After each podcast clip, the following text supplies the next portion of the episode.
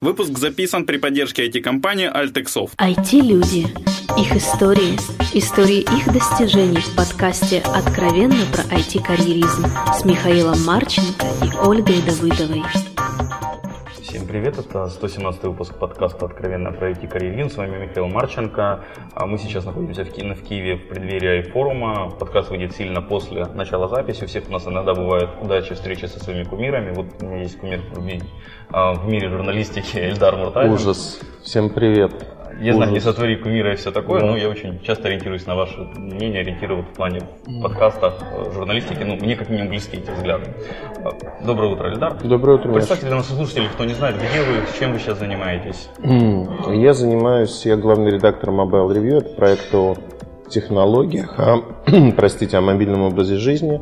Также я являюсь э, Head of Research, как же это по-русски, ведущим а- аналитик э, в компании Mobile Research Group, причем там, предверяя вопросы, ведущий аналитик это то, что у меня уже около 10 лет записано в моей трудовой книжке. То есть уже 10 лет ведете аналитику. С 2003 года, да. Если говорить про сайт, это 2002 год. Окей. Давайте тогда вернемся. Вот у нас классический вопрос, так как мы чаще общаемся в чистом виде с айтишниками, он называется право IT, как человек попал в IT. Но у вас, наверное, скорее как была Случайно. школа, вуз. Можете вот про эту случайность рассказать? Ну, попал, в общем-то, случайно. В 90-е годы в стране, в России все занимались всем. Бизнес был очень странным, и так получилось, что я стал заниматься телефонами. Случайно совершенно. У меня уже был сотовый телефон, такой большой гробик. И имея возможность из Германии привозить разные товары, к нам обратились э, за доставкой телефона. Ну, то есть попросили привезти несколько кур телефонов. А, Мы бортами их завезли, я взял несколько телефонов у ребят попробовать, что это такое, покрутил, и так получилось, что я прочитал про один из этих телефонов а, где-то в сети.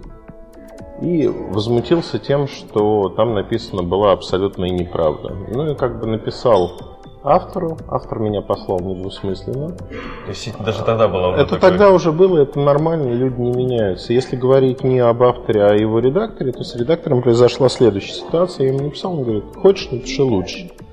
А, Это тоже было абсолютно стандартно. Это русский сайт, как? Русский сайт, XBT. А, А, собственно говоря, Паша мне написал, напиши лучше, если можешь. Я сказал, что мое время стоит дорого. Вот. Но мы в итоге к этому разговору вернулись, я написал, мне это понравилось, и, э, в общем-то, я этим стал заниматься. В какой-то момент это было тяжелое решение, наверное. Ну, то есть, фактически, я не знаю, мне кажется, жить надо на полную катушку. У меня в моей жизни было несколько моментов, когда приходилось что-то резко менять.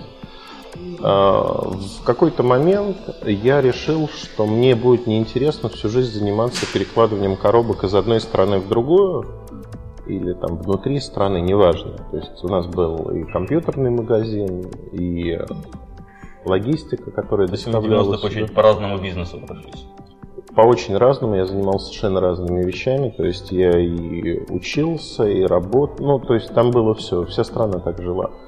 И э, в какой-то момент я понял, что мне это будет неинтересно. А вот то, чем я занимался, наверное, интересно, потому что это давало доступ к огромному количеству людей э, с разными мнениями совершенно. И общение для меня очень важно в жизни, в принципе. Журналистика дает возможность, так же как и бизнес, самореализоваться. И понимая с разных сторон, да, как это устроено, а, можно достаточно интересно строить и материалы, и понимание того, что... Потому что меня, конечно же, для меня вообще журналистика всегда цена тем, что те люди, кого я знаю и уважаю, они, как правило, не в чистом виде журналисты. Это практики, которые пришли со своим опытом и могут этим опытом поделиться.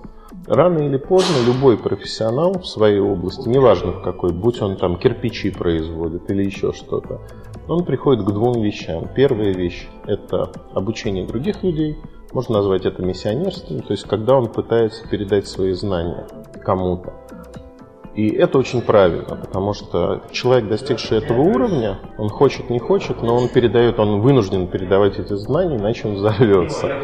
А второй момент, то, что без практики невозможно... Ну, приведу просто для понимания простой пример. Часто обзоры мобильных телефонов пишутся следующим образом. Ой, я взял вот телефон, он такой классный, няшный, он там царапается, не царапается. То есть это стиль Акына, когда то, что вижу, то и пишу. Этот стиль превалирует на 80% ресурсов в мире, в принципе. А то, что мы сделали изначально, то, что я сделал изначально, и чему до сих пор не научились очень многие в силу отсутствия опыта, это простая вещь. Каждый продукт выпускается для определенной аудитории. Если машина стоит не так дорого, как Bentley, это не значит, что это плохая машина. Эта машина может предназначаться для прогулок только в городе или поездок, наоборот, на природу. Все уместно в свое время и в своем месте.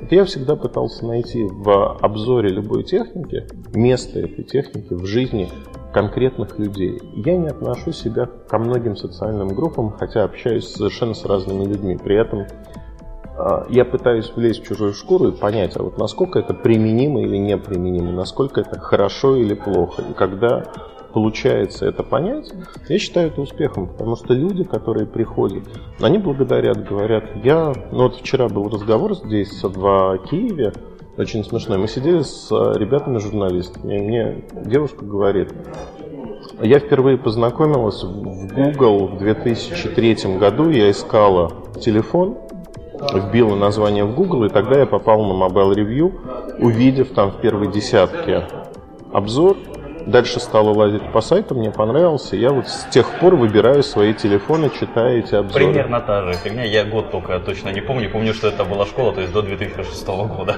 Какой я старый. Но а, вот как бы это работает так. Второй момент. Я считаю, что это очень унизительно для людей. Вообще, в принципе, а, у всех людей разный достаток. И можно, конечно, играть в демократию или не играть в нее, но я считаю, что каждый продукт заслуживает внимания. Любой продукт. Будь он хороший, плохой, но люди должны знать правду. Э, не потому, что я правдоруб, просто потому, что когда вы тратите свои деньги на что-то, я ожидаю от других людей, от других журналистов, что, например, читая про машину, я не буду бета-тестером, который сталкивается в жизни с тем, что в этой машине там сыпется все. Или наоборот, что я покупаю машину, и неожиданно выясняется, что она не ломается вообще. Я ее пытаюсь убить по-всякому, а она не ломается, а все говорят ломается. Вот мой опыт другой. Бывает и так. Но тут вопрос в том, что даже бюджетные продукты, они заслуживают очень большого внимания. Эльдар, но по, по идее подготовка такого обзора занимает ну, ну, в разы больше времени. То есть, грубо говоря, насколько понимаю, Акын вам прислали, ну не вам, да. а там журналисты прислали в редакцию телефон на два дня, вот за два дня можно сделать Нет, во-первых, как бы смотрите, работа очень простая. Надо себя уважать и уважать а, то, что ты делаешь.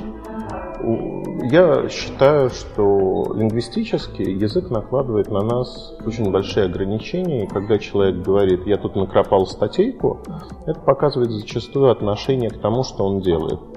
Можно шутливо сказать, но все равно язык, он выдает все наши намерения. То есть человек не относится серьезно к своей работе. И меня действительно задевает, когда люди свою работу сами не спровергают куда-то. Это первый момент. Второй момент. Мы отказываемся и отказывались с первого дня, когда сайт был маленький, приходили а, разные компании и говорили, мы можем дать там, ну на несколько часов телефон, если это не какой-то жуткий эксклюзив, когда он не объявлен, его нету, а серийная модель, которую можно купить.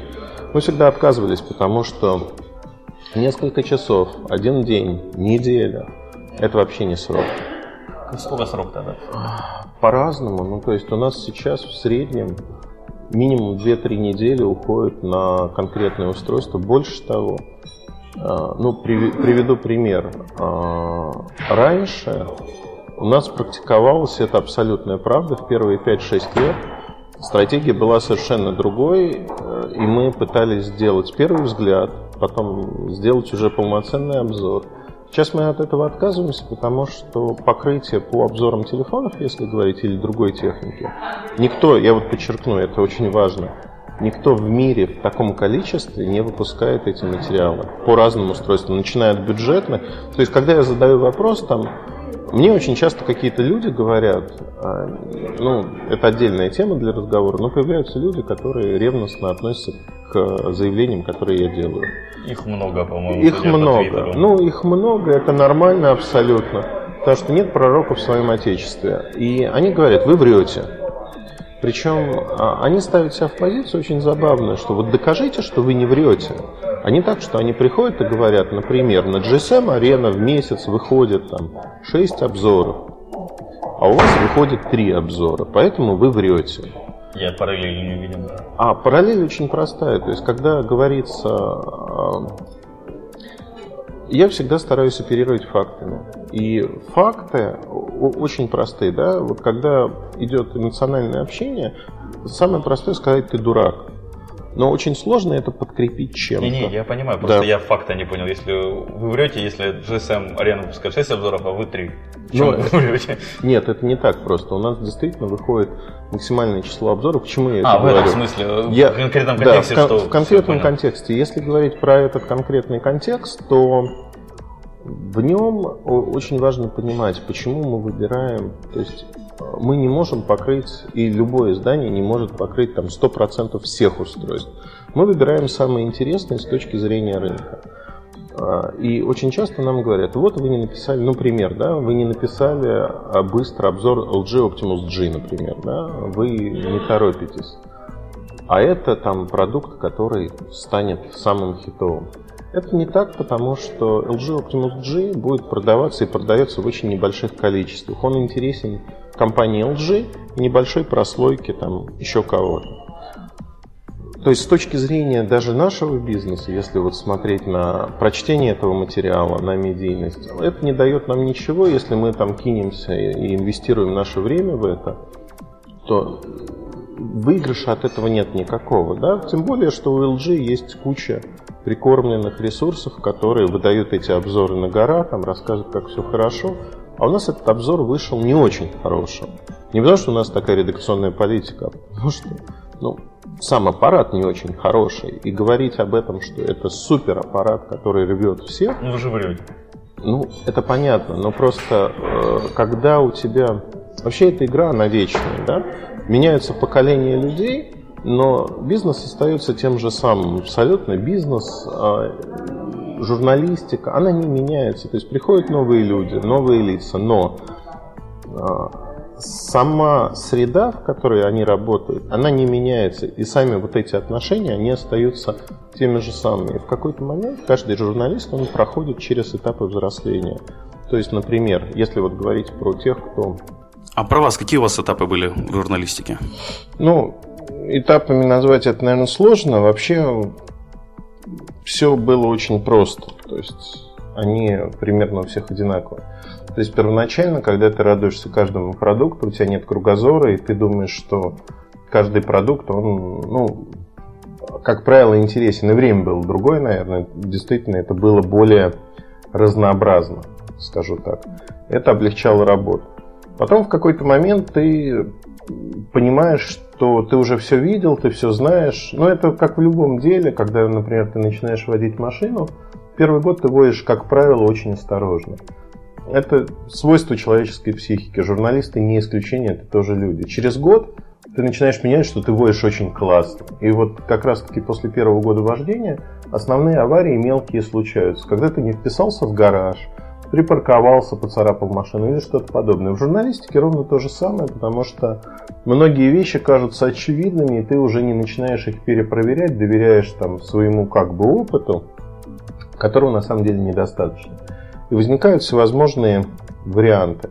На мой взгляд, говорить об опыте можно после примерно 10 лет работы, а, когда действительно ты видел уже в разных вариациях одни и те же события, и как показывает практика, люди, которые остаются в профессии больше 10 лет, их кругозор, они могут быть неумными, они могут быть очень ну, не креативными, назовем это так. Но опыт э, очень часто вытягивает, потому что они видели однотипные ситуации в разных преломлениях и очень часто, ну, то есть много раз. Поэтому можно говорить о том, что да, это помогает. Вообще опыт это великая вещь. У Гладуэлла, по-моему, Tipping Point книга называется. А, в русском переводе «Переломный момент». Он, могу ошибиться, с названием книги, потому что мне нравятся все его книги в том или ином виде, там он как раз-таки рассуждает о том, что такое наработка по времени в любой профессии.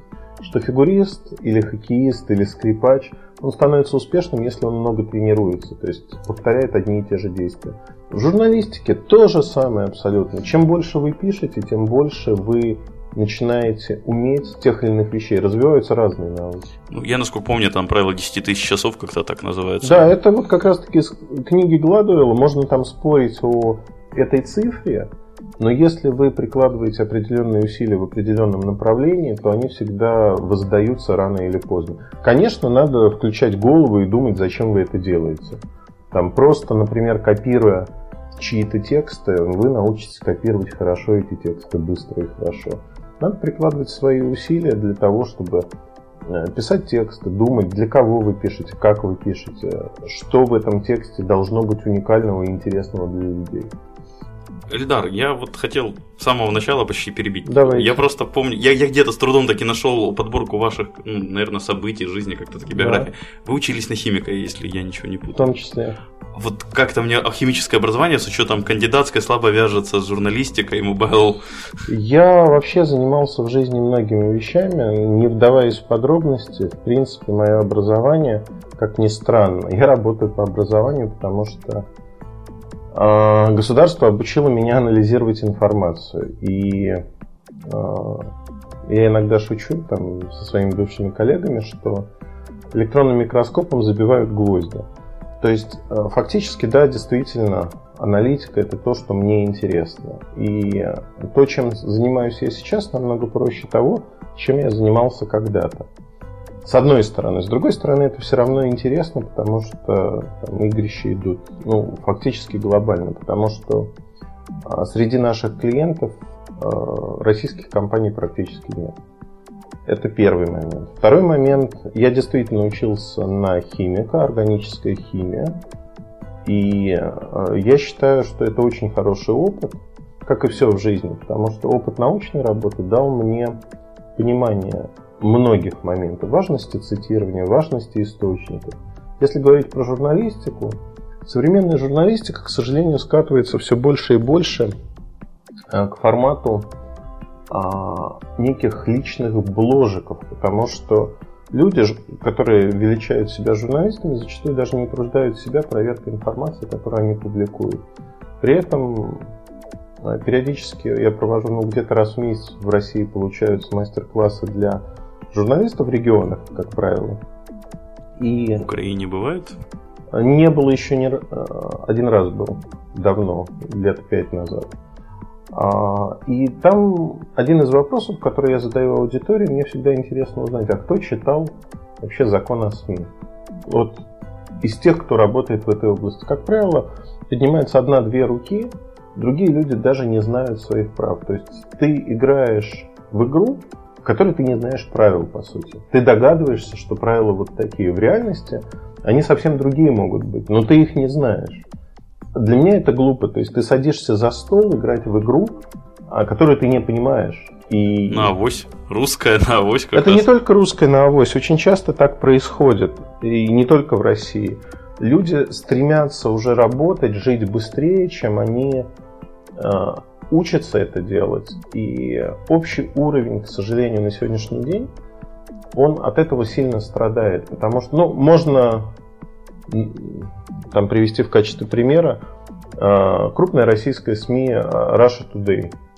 Э, когда взломали Twitter Associated Press, насколько я помню, опубликовали о взрывах в Белом доме, что Обама пострадал. А, на 160 миллиардов на NASDAQ провалились акции компании, потому что ну, это фактически террористический акт, которого не было. Твиттер взломали. Так вот, все а, опубликовали ссылку на Twitter Associated Press. А Rush Today опубликовала новость со ссылкой на собственный источник. И вот э, когда все это вскрылось и было сказано, что наш Твиттер взломали, э, вопросов к большинству медиа не возникло.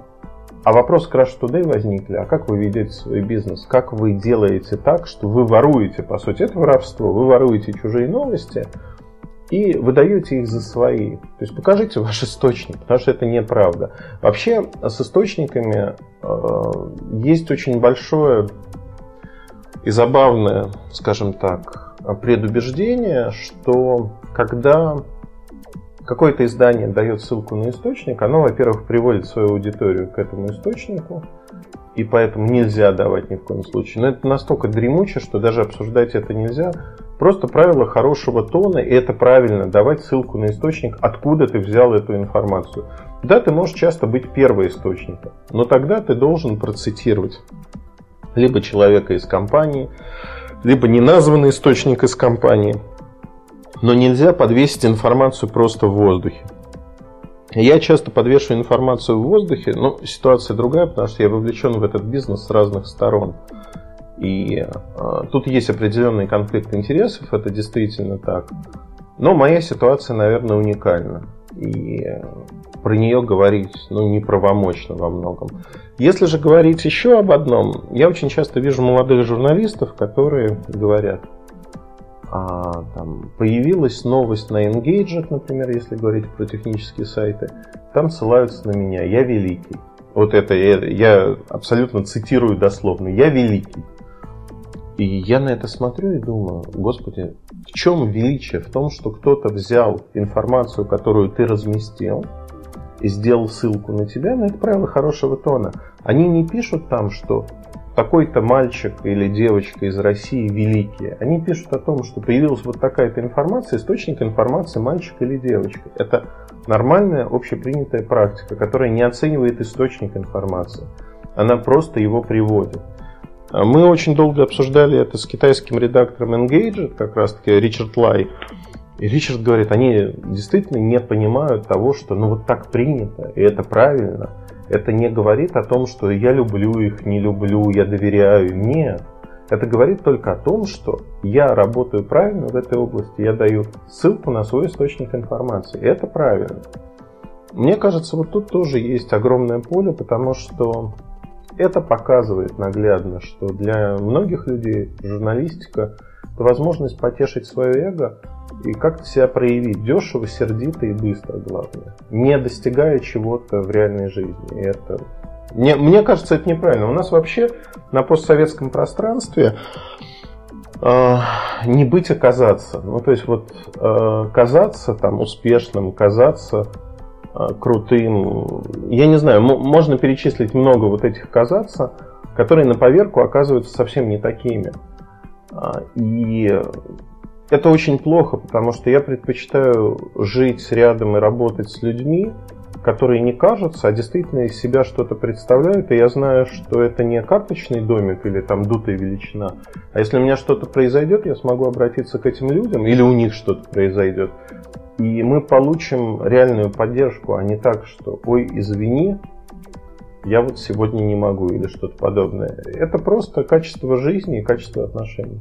Эльдар, я немножко, опять же, вернусь, Давай. то есть вот, вот, вот туда далеко. То есть а, вы рассказали, как вы пришли к журналистике, угу. а все же как появился вот Mobile Research Group и уже потом Mobile Review, если Не, наоборот, не... Mobile, Mobile Review, Review, через год Mobile Research Group. Понятно, как вы заинтересовались. В журналистику я пришел, э, первое мое место работы, вообще я не бегаю э, в этом плане, не меняю 100 миллионов работы, занимаюсь тем, что мне нравится. Я попал на сайт XBT, как я попал, я уже рассказал.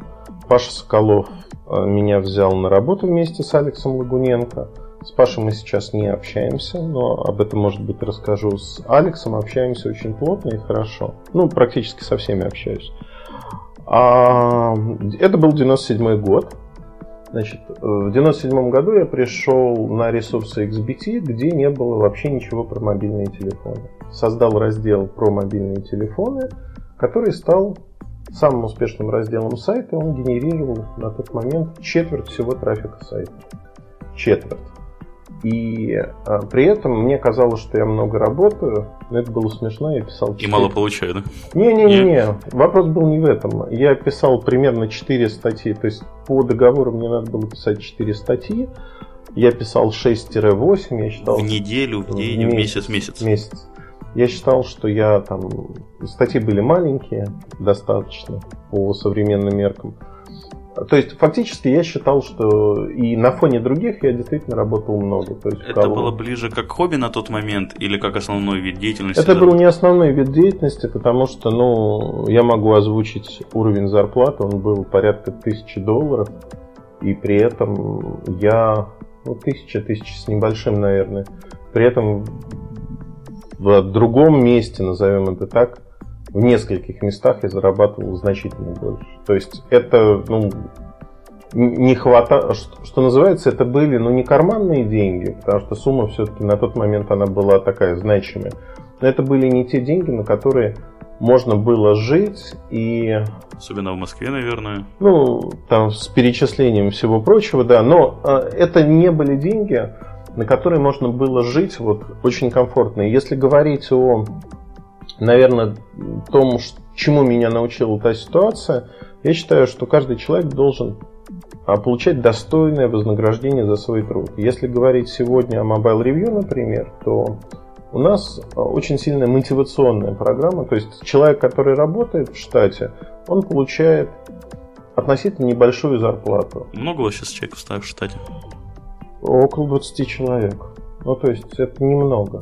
Если смотреть на то, как мы работаем, у нас один человек, ну, э, один человек, который работает у нас, как правило, выполняет работу трех-четырех журналистов других изданий. Не потому, что я их заставляю и стою там патагонка, а потому что вся система построена так, что ты можешь вообще не работать. Получить свой оклад, который тебя, скорее всего, не устроит, потому что ты привык совершенно к другим деньгам. И люди, а, они могут что мне подсказывает, что человек, который будет работать на один оклад, у вас особо и не задержится по каким-то ну, внутренним мотивациям. Он вылетит очень быстро. У нас было несколько таких историй. А, то есть э, никто же не неволит, то есть никто не говорит о том, что очень часто люди считают, что попав в штат, они могут расслабиться, а у нас все ровно наоборот. Когда ты работаешь снаружи, ты можешь расслабиться, потому что ты сам себе хозяин. Когда ты работаешь в штате, ты тоже сам себе хозяин, тебе никто не указывает, не говорит, вот там, Сережа, Артем, Сережа, идите сделайте вот то-то. Бывают ситуации, когда что-то нужно сделать, но это не ситуация, когда тебе над тобой кто-то стоит и говорит, надо сделать. Как правило, люди сами, все взрослые люди, у нас в этом плане атмосфера очень хорошая, и расслабляющее в какой-то мере. Почему? А, я не стою над головой и не говорю, вот ты должен мне прислать план, что во вторник у тебя в 16.00 выходит такая-то статья, там дальше так-то, так-то. Этого нет в принципе. Но самое главное в этой истории другое, что люди должны научиться планировать свое время. Никто не наказывает, если материал не выходит там, в срок, который был анонсирован внутри редакции. Но очень главное, чтобы Человек при этом планировал свое чужое время. А, самая стандартная ошибка молодых авторов, журналистов, то, что а, они знают, что мне надо обязательно написать там какое-то количество материалов. И вот наступает 30 число месяца. И за один день. И за один день появляется там 6 материалов. Это никому не нужно, потому что нужна работа полномерная, ежедневная, когда мы видим, что человек работает, и материалы выходят э, постоянно. Вот этот такой стахановский метод, он никого не устраивает. Тем более, что качество материалов от этого сильно страдает. Эльдар, ну мы немножко отвлеклись да. же, что вот мобиль, он стал приносить четверть трафика на сайт XBit, мобильный отдел, который... А, ну, он стал приносить четверть трафика. Формально там у нас были какие-то доли в этом мероприятии непонятные, потому что все это было как-то так ну, все друзья, все на словах и прочее. И в тот момент э, возник вопрос, да, как развивать этот бизнес. Потому что, ну, это бизнес. Э, у нас бы, была инициативная группа, которая говорила, что да, вот так можно прожить годы, но это болото, которое не приведет ни к чему. И я предлагал с ребятами вместе, не только я был движущей силой, мы вместе предлагали поменять очень много. Пашу Соколова это не устраивало, и в какой-то момент он решил, что мы за его спиной пытаемся там что-то создать. Этого не было никогда. И э, вообще вот вся ситуация, она тоже хороший жизненный урок. Когда человек эмоционально фактически зарезал курицу, которая несла золотые яйца. Э, до меня из компании ушло несколько человек, после меня ушло несколько человек, на которых компания фактически держалась. И XBT сегодня существует, он никуда не делся. А, это крупный сайт, который, к сожалению, не имеет особых перспектив для развития. Потому что последние 10 лет XBT занимается тем, что он до бесконечности реплицирует то, что заложили мы. То есть а, новизны как таковой нету. Но это вот болото, которое крутится в не, ну, каком-то иногда, виде. По-моему, бывают случаи, когда как раз новизны особо не нужно. То есть... Она не нужна, но просто смотрите, когда вы понимаете, да, там это был 2002 год, как сейчас помню, май месяц. В мае 2002 года мы собрались, и э, Паша присутствовал на этой встрече, я объяснил, что Паша, мобильные телефоны и технологии станут ключевым в рамках XBT их развивать мы не можем. Я не хочу открывать отдельный сайт и не буду этого делать. Давай мы сделаем так, что вот ты видишь, трафик растет, скоро получится так, что XBT только про телефон. Это неправильно. Нам надо развивать все направления. Мы можем опереться на те направления, которые есть, и создать совершенно чумовую международную историю. То есть нам не нужно замыкаться. Россия слишком маленький рынок, СНГ слишком маленький рынок. Нам нужно становиться глобальным ресурсом. То есть а, фактически я говорил о том, что на тот момент мы могли занять а, место Anantec, Engaged, Verge, то, что сейчас. Для этого были все предпосылки, ресурсы, деньги, люди, все было. Надо было просто решиться, кивнуть и сказать, да, но это предполагало просто очень большую степень вовлеченности каждого члена команды и очень большую работу. Это нельзя было сделать так, что сказать, да, окей, делаем, расслабиться и все. И не факт, что это получилось бы. Да? Всегда есть эти риски, что получится, не получится. Тут от многого зависит. Но, по крайней мере, я всегда считал, что делать такие вещи нужно. Потому что если ты не рискуешь, если ты не развиваешься, ну, это болото. В итоге, как мне кажется, ну, наверное, мне не совсем корректно говорить об этом, но, на мой взгляд, мой опыт доказал, что а, буквально с первых дней, как появился Mobile Review, мы через год вышли на окупаемость. Через год. Это были небольшие деньги, потому что команда на тот момент состояла из трех человек. Через год я нанял Сережу Потресова, первый человек, который стал писать про оператор. Мне все говорили, это никогда не принесет денег. Я говорил, а это не про деньги. Про операторов надо писать, потому что это тема, которая важнее читателям. Это не про деньги все. Это про то, чтобы дать то, что интересно людям. И на тот момент и сейчас вот эта тема операторов, она не генерирует а, какого-то дикого трафика, она не создает нам посещаемость, реклама там особо не продается. Но мне жутко приятно, когда я прихожу к тому или иному оператору, и люди, которые в нем работают, говорят, наш бизнес зависит от того, что напишет Сережа Подрезов. Вот это реально оценка того, что мы делаем, очень важное и критичное. Мы не извлекаем из этого прибыль, но, а, скажем так, у каждого журналиста должна быть своя позиция, как мне кажется, относительно неких, неких явлений. Наша позиция относительно там, мошенничества, например, она очень жесткая. Я не люблю, когда людей обманывают. С чего бы это? Ну, я просто не люблю, когда меня держат за дурака, лоха в жизни и обманывают. Эта позиция транслируется на то, что мы делаем в журналистике. А, я вот сейчас ответственно скажу, 99% журналистов этого не делают по многим причинам. Редакция не позволяет, там, за это та-та бывает, бывают проблемы в жизни.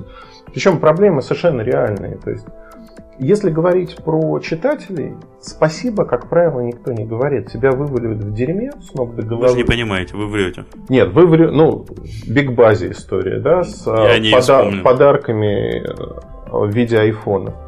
В течение полугода а, меня практически, ну не ежедневно, но постоянно там вываливание в грязи было. И итог истории, iPhone это не получили, да, Биг Базе развалился и прочее, прочее. Но как говорится, ложечки нашлись, осадочек остался. Ни один нормальный человек этого делать не будет.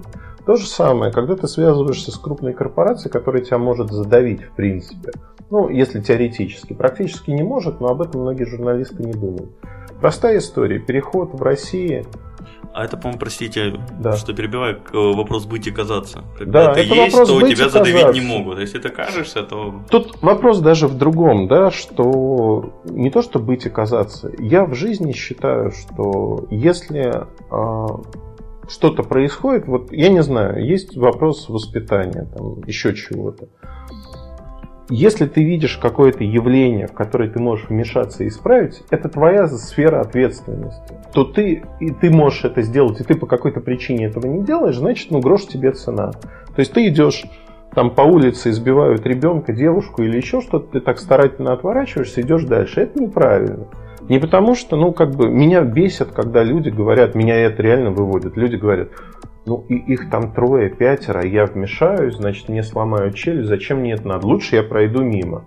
То есть в следующий раз, когда будут бить тебя, все будут старательно проходить мимо и не обращать внимания. Но это просто неправильно, не потому что там по-мужски, не по-мужски. Вопрос не в этом. Вопрос в том, что так не должно быть. Если один, второй, третий человек попытаются остановиться, те люди, кто это делает, в конце концов, просто столкнувшись с сопротивлением, э, это наука о поведении. Они не будут так делать. То же самое, если на стене постоянно пишут там неприличные слова и стену постоянно закрашивают, в конце концов они прекратят писать. Но если на стене это слово висит, к нему припишет другое слово. Закон разбитых окон или как Да, да, да, да, совершенно верно. То есть это вот работает вот так. И э, просто историю, которую я хотел привести в качестве второго примера, компания МТС в России, они переходили, был закон, это, по-моему, 2006 год, был закон о том, что все валютные расчеты должны перейти в рубли. При конверс... конвертации рублей в рубли они на всех тарифных планах в свою сторону конвертировали плюс 13%. Чего бы это? Ну так, просто ошибка вышла математическая какая-то. И все об этом знали, никто об этом не говорил. Ну, то есть, вот математика очень простая. И все говорили, ну, какой же тут новостной повод? А я позвонил в МТС и говорю, ребят, ну, это некрасиво, давайте что-то сделаем с этим. МТС мне сказали, ну, мы не знаем, там, никто вроде как не возмущается. Написал статью. Потребители довольны? Потребители были недовольны, но потребителей никто не слышит. То есть в, в этом случае я выступил на стороне потребителей, написал об этом как бы написал, рассказал, да, было две статьи, после чего МТС изменила расчет и вернула деньги всем, кому эти деньги. Ну, то есть, это влияние журналистики на реальную жизнь крупнейший оператор Восточной Европы после а, публикации не в самом деловом, не в самом крупном СМИ, он меняет свои правила, потому что понимает, что война будет идти, ну то есть Муртазин безбашенный, он будет про это писать до упора, пока не добьется своего. Да, такой неожиданный вопрос. Э, многие же компании IPO-шные, так или иначе, с которыми да. вы работаете, а сколько было случаев, может какие-то помните, когда вот от вашей публикации менялся курс акций, там, ну не на процент или полпроцента, а заметно как-то, я не знаю. Ну, заметно. Ну, наверное, процент заметно, просто мне кажется. Ап- апрель 2010 года публикация первых впечатлений о Nokia N8 обрушила на миллиарда два котировки акций Nokia. И дальше по Nokia было много таких историй, но это как бы самое заметное, просто Nokia сама себя насадила на кол, так прочно уселась и не, не смогла с него слезть. Они же сделали что? А, а у нас было джентльменское соглашение на уровне вице-президента по пиар с компанией Nokia, когда мы не работали очень плотно с Nokia, ну как бы работали как другие издания. И а, я, встречаясь с а, Викторией Ереминой, это пиар-директор Евразии был, дословно сказал следующее. У нас с Викой были очень сложные отношения всегда с момента, как она пришла в компанию от ненависти до любви, опять к ненависти, но с ее стороны. Когда э, рынок стал меняться очень сильно, я пытался лучшие практики, которые есть на рынке, показать компании, сказать, ребят, вот другие работают уже вот так. Вы остались в каменном веке, потому что это лучше для вас.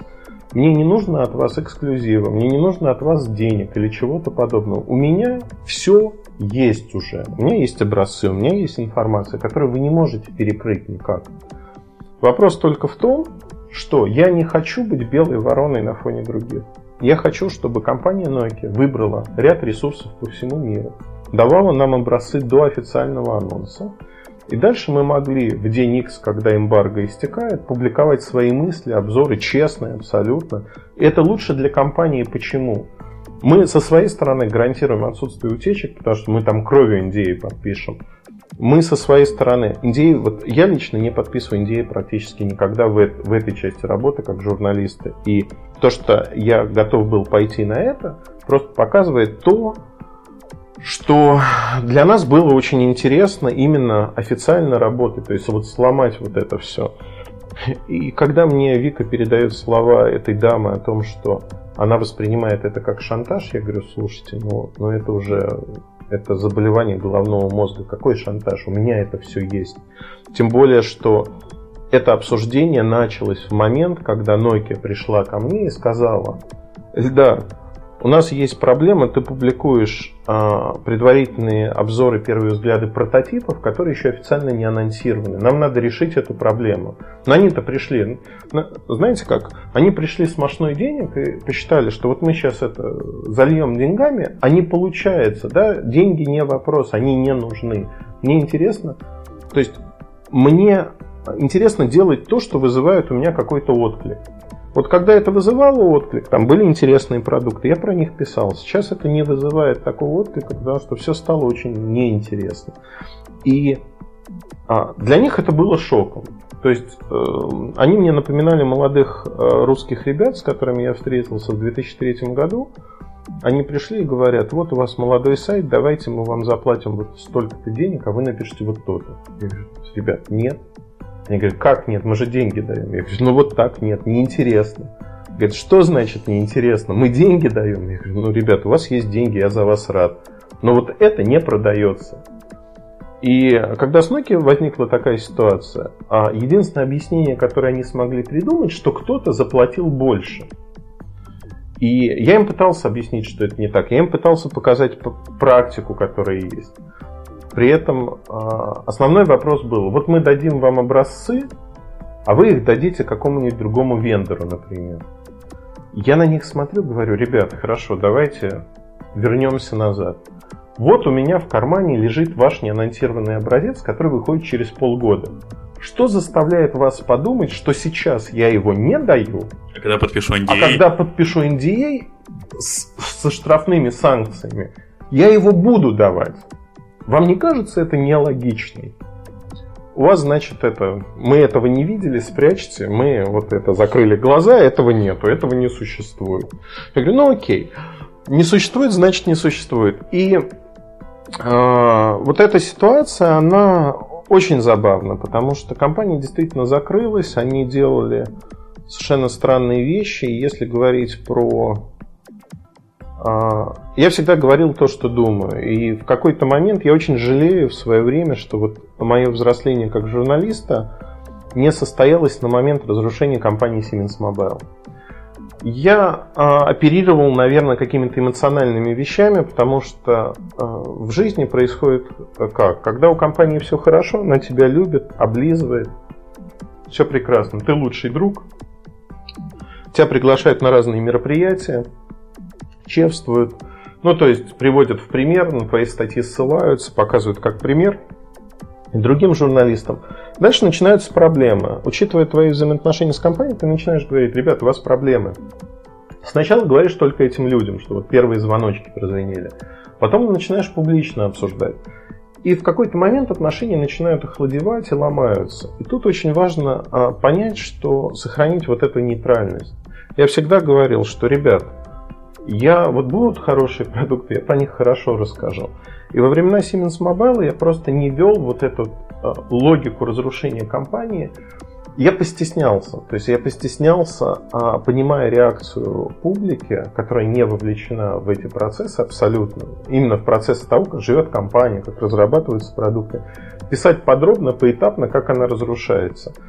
А когда началось разрушение Nokia, это огромное событие мирового значения. И я стал писать очень подробно, вот поэтапно, для того, чтобы все это сохранилось.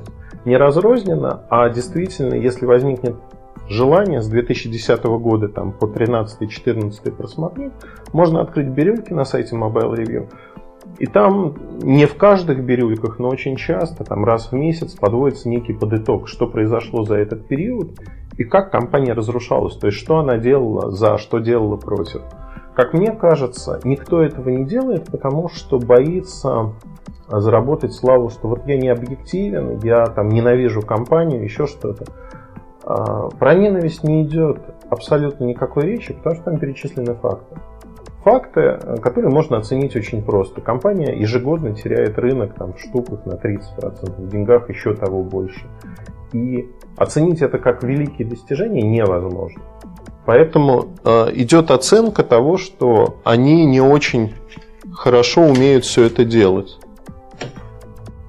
В общем, если говорить коротко, то на сегодняшний день вот эта конфликтные ситуации, они часто очень выливаются в то, что конфликтов, как мне кажется, не надо бояться. Быть, э, если человек ну, может быть, я себя утешаю, но хорошие журналисты, неважно, где они работают, на радио, телевидении или еще где-то, они поляризуют аудиторию. Всегда есть те, кто за них, и те, кто против.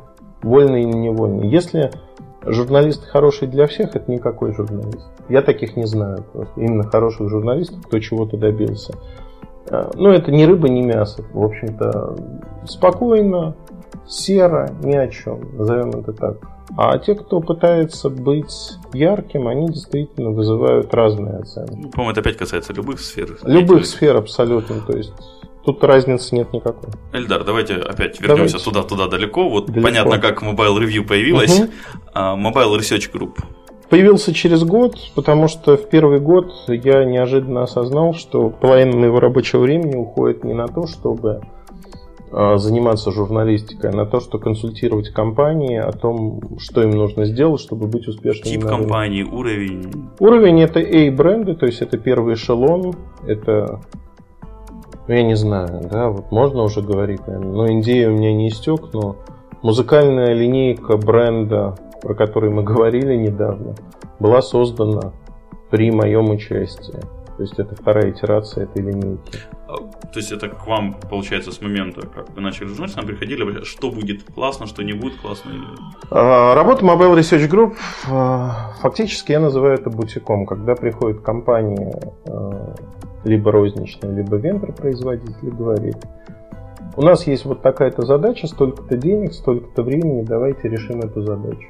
У нас работает не так много людей, и мы можем решать только те задачи, которые нам интересны. Соответственно, тут борются две вещи. Интерес к этой задаче и та сумма бюджета, которую нам нужно освоить в рамках этой работы. Освоить здесь слово плохое, оно имеет плохую коннотацию, но есть некий уровень рентабельности, ниже которого мы не можем упасть. Поэтому, если это очень интересный проект, но он не приносит денег, то есть фактически нечего есть, мы от него откажемся. Есть конфликт интересов, когда взяв там у одной компании на работу там, линейку, разработку линейки или конкретного аппарата, мы не можем взять там, у другой вот компании. Какую часть вы вкладываете в разработку аппарата? Я, что я, что я такое лично... разработка аппарата? Мы не инженеры, да, мы понимаем, что на рынке сейчас пользуется спросом, что будет пользоваться спросом через э, полгода, год, полтора года. Ну, то есть горизонт планирования это полтора-два года максимум. И а, мы понимаем, как добиться максимальной эффективности, начиная с завода, если это не собственное производство, но даже если это собственное производство.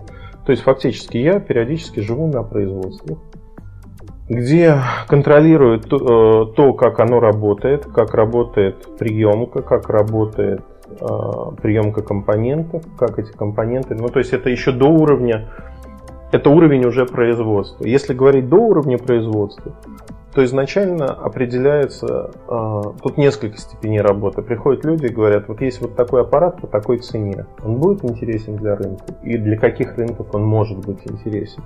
Рынки очень сильно отличаются. Россия не операторский рынок. А совершенно другая история. Операторские рынки это вообще другая история. Мы работаем и там, и там. Если говорить о... Для меня в первые годы было очень тяжело работать на операторских рынках, потому что это другое, как абсолютно все другое, строится на личных отношениях. И первые 3-4 года а, я пробивал головой, то есть основные работы происходили внутри России, а там я пробивал головой бетонную стену, то есть расшибал себе лоб, разбегался и пытался снова пробить. Первые контракты, которые были, они были убыточными, то есть фактически мы несли расходы на эти контракты, но мы показали, что некая компания из России может делать вот работу такого уровня. Вот да, хотел спросить, а конкурентов у вас много каких просто? Вообще нету.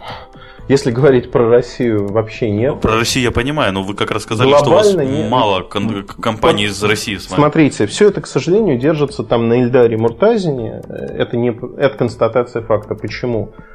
Этот бизнес, он построен, ну это как бизнес гинеколога или там стоматолога. Вы приходите, уролога, неважно, вы приходите к врачу, которому вы доверяете и знаете.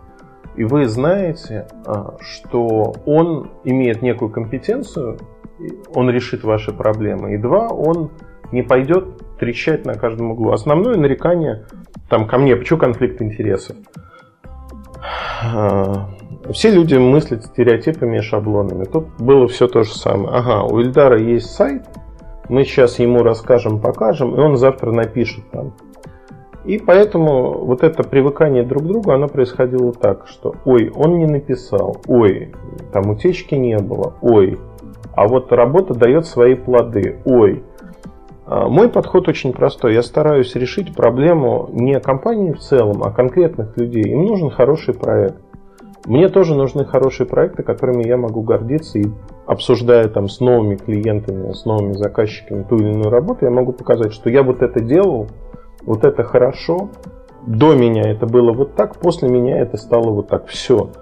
Это все про эффективность. И когда людям нужна реальная работа, не там пиар какой-то, вот ни о чем, да, внутри компании, снаружи не так важно, а реально сделанные дела, они обращаются к человеку, который это делает. Все. А узкий круг, все друг друга знают очень хорошо. То есть здесь, а, когда мы говорим о том, что ну, происходит следующее, когда люди читают там комментарии у меня на сайте, например, они мне говорят прямым текстом, что ты растрачиваешь свою жизнь на непонятных людей, которые ничего не понимают в этой жизни. Более того, они ни на что никогда не могут влиять. И э, я, с другой стороны, говорю, ну, слушайте, э, ну, так бывает тоже, это совершенно другой рынок, это другие люди, и да, то, что они не понимают, но это представление рынка, почему нет? Мне интересно иметь полный цикл и представлять все, что происходит от создания, проектирования телефона до его производства, попадания на полки, до того, как люди воспринимают, в том числе журналистику, почему нет. Поэтому, да, существуют вот такие вещи, когда есть определенный конфликт, но я с этим живу. Вот такой вопрос о конфликтах, кстати. Э, про Mobile Review ты сказал, сколько людей, а про Mobile Research нет, сколько там, и насколько, можно сказать, коллективы, наверное, пересекаются? Вообще не пересекаются одним человеком, это мной. Если говорить о количестве людей, там половину, где-то около 10 человек, причем это люди, которые сидят не в России, потому что основная работа сейчас идет не в России. Окей, э, давай будем потихоньку закругляться. Давай. У нас есть вот классических три последних вопроса. Давай. Первый. Какие твои дальнейшие планы? Очень сложный вопрос. В кратком варианте. Ну, в кратком варианте я, выбрав вот эту дорогу, я не собираюсь с нее сворачивать, там, бросать ее, и буду идти по этой дороге. Мне интересно то, чем я занимаюсь. Есть определенный драйв, я хочу продолжать это делать. Тем более, что у меня за плечами сейчас уже 7 полностью, 7 телефонов, которые полностью разработаны, скажем так, при моем участии. Там, не так, что я вот руководил, но это телефоны, которые на данный момент уже совокупно больше 20 миллионов человек попробовали плоды моего труда. 20 миллионов человек, мне кажется, это много. Это вот. в мемуарах можно будет прочитать про можно, конкретные наверное, модели. да, потому что у меня сроки NDA а периодически продлеваются, и там все очень плохо. Но сейчас я работаю над очень интересным аппаратом, который появится в сентябре э, этого года, и он действительно, наверное, сделает там, ну, наделает много шума совершенно точно. Я про эту модель, э, такая подсказка, писать не буду из-за того самого конфликта интересов. Ну, Mobile Review будет писать. Mobile Review будет, конечно. Не самым первым среди всех, но там на общих основаниях, потому что это вот не пересекается никак. Можно достать из кармана, да, и сказать, ребята, нате, пишите. Но это неправильно. А, поэтому все будет то же самое. И если говорить там про личную жизнь, наверное, я смотрю на, то, на те успехи, которых добиваются мои дети, и мне очень интересно, вот как у них что получается.